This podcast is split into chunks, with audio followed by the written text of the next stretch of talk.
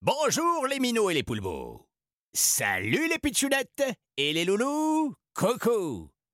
Connaissez-vous les rattrapeurs du temps? Mais si Des aventuriers toujours prêts à bondir dans le passé de Paris pour sauver la magie. Et si je vous racontais leur première aventure, là où tout a commencé? Prêt?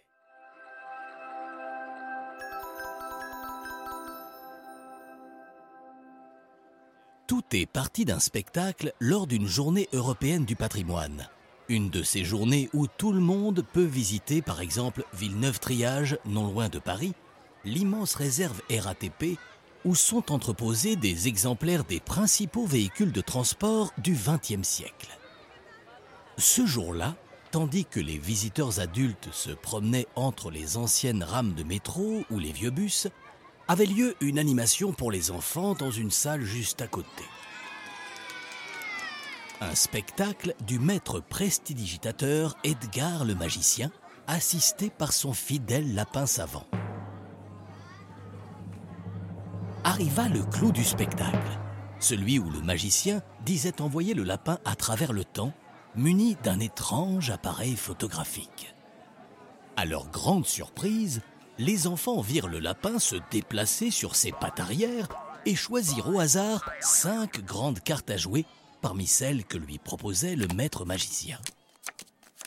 Cinq cartes, cinq missions déclama Edgar. Il montra la première carte à l'assistance. Elle représentait les plans d'un moteur.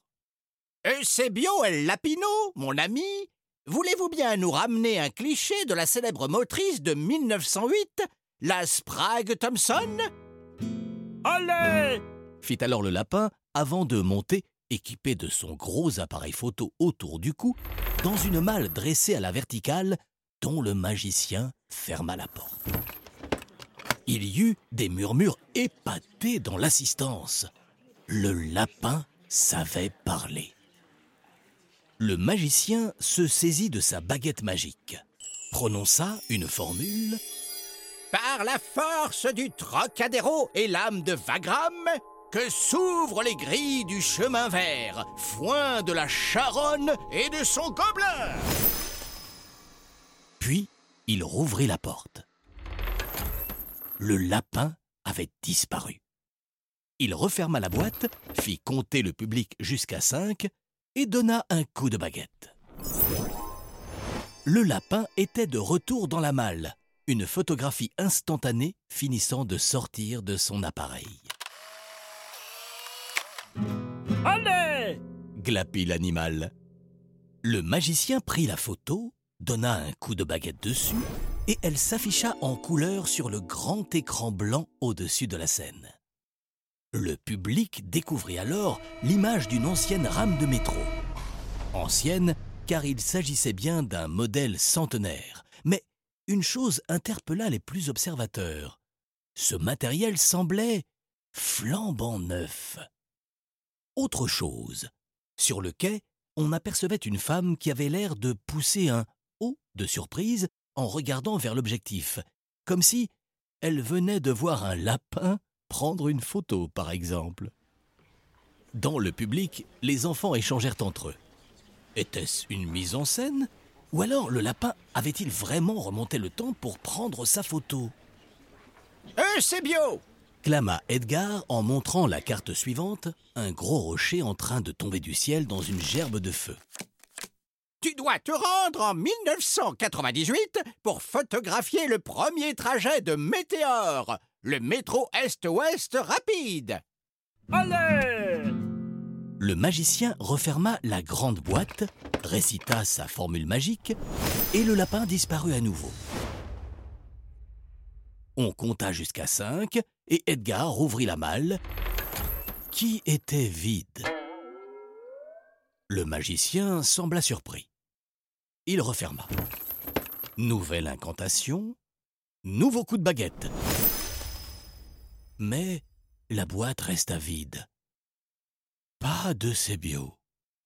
Il refit plusieurs fois la manœuvre, aucun signe du lapin ou de son appareil photo. Certains enfants se mirent à rire, croyant que ce tour raté faisait partie du spectacle. Mais Edgar ne souriait plus. Il paraissait même inquiet. Je suis désolé, les enfants. Notre ami Eusebio me semble perdu dans le temps, ou du moins retenu. Je crains que le spectacle ne doive s'arrêter là, car il faut que je trouve en urgence un moyen de ramener Eusebio à notre époque. Je vous laisse retourner vers vos parents. Un Oh de déception sortit de la bouche de tous les jeunes spectateurs. Et si on vous aidait? Cria une voix dans l'assemblée. Ah oui, oui, on veut vous aider reprirent en chœur les autres enfants. Le magicien réfléchit un instant.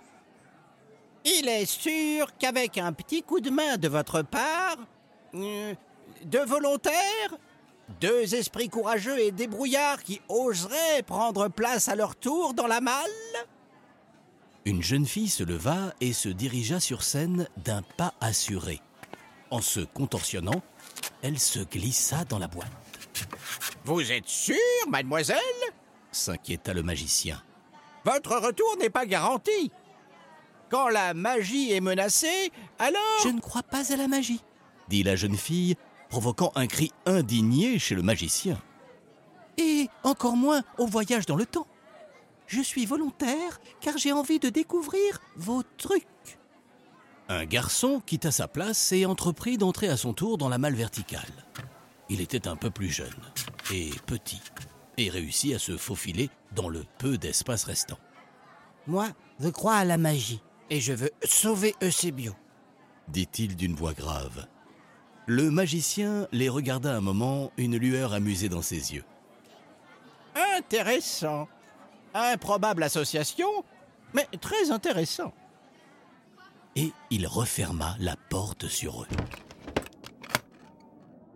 À l'intérieur de la boîte, les deux enfants étaient serrés l'un contre l'autre. Salut, je m'appelle Margot, j'ai 11 ans.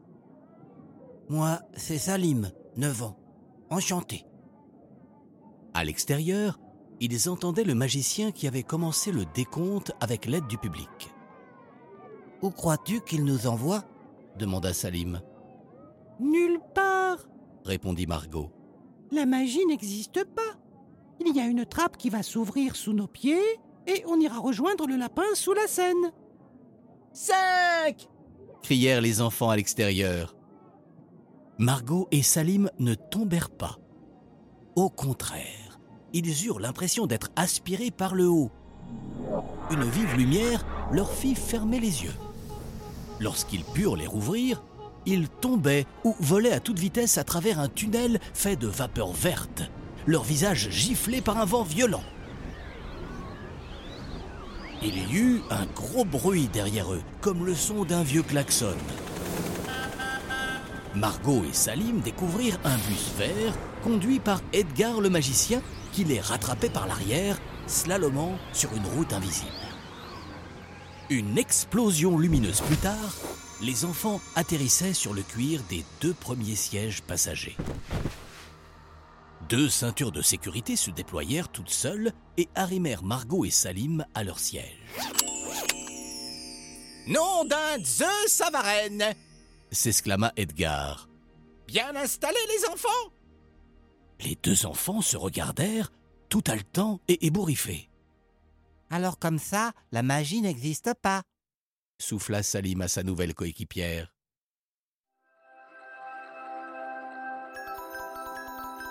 Alors, ça vous plaît, mes cadets? Vous voulez la suite avant que ça fuite? Je veux mon neveu Ne manquez pas le prochain épisode du temps.